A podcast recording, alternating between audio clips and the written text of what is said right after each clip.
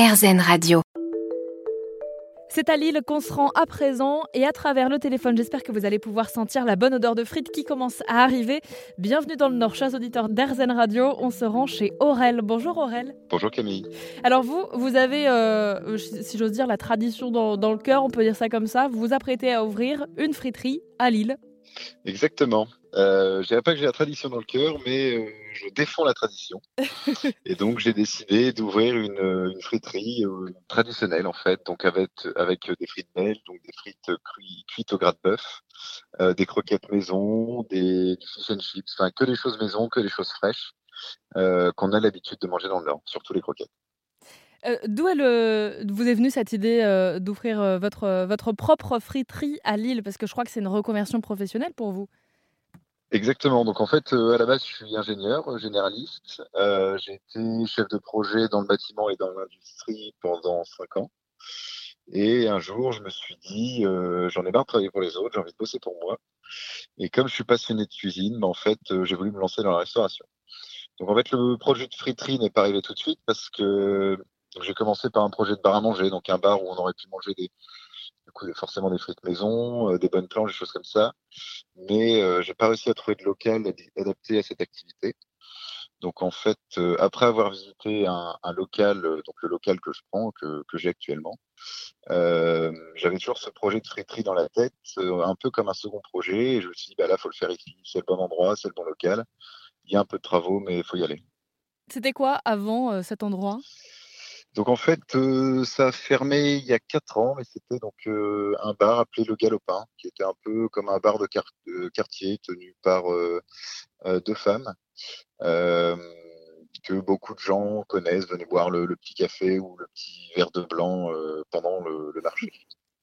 Donc il va falloir peut-être convaincre une nouvelle clientèle. Est-ce qu'on a vraiment besoin à Lille de convaincre les gens d'aller manger des frites d'ailleurs? On n'a pas forcément besoin parce que c'est vraiment quelque chose qui est, à mon avis, euh, national. Tout le monde aime les frites. C'est un langage euh, que tout le monde parle. Et euh, on a eu beaucoup de beaucoup de gens qui nous ont abordés euh, quand ils ont eu le projet en disant enfin des bonnes frites. Euh, même s'il y a une offre de frites actuelle à Lille, visiblement les gens sont pas satisfaits, donc on va essayer de les satisfaire.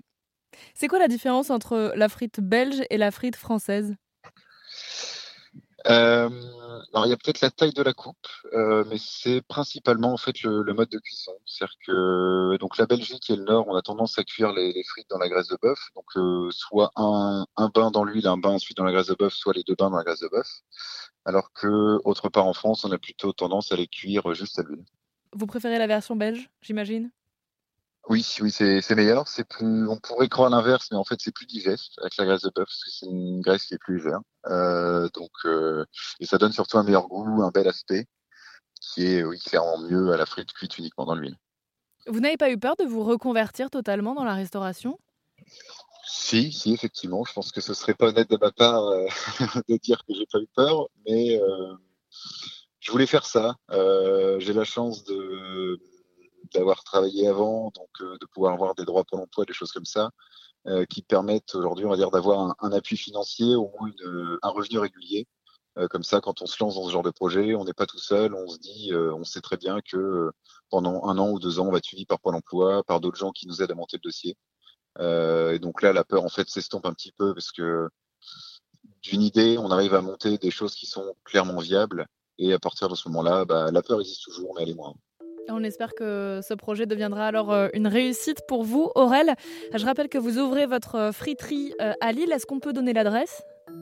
Oui, donc ce sera au 305 rue Léon Gambetta à Lille. Ça se situe, on va dire, à 100 mètres des halles de Oisem, qui sont des halles très connues dans notre région. Merci beaucoup, Aurel. Je vous en prie.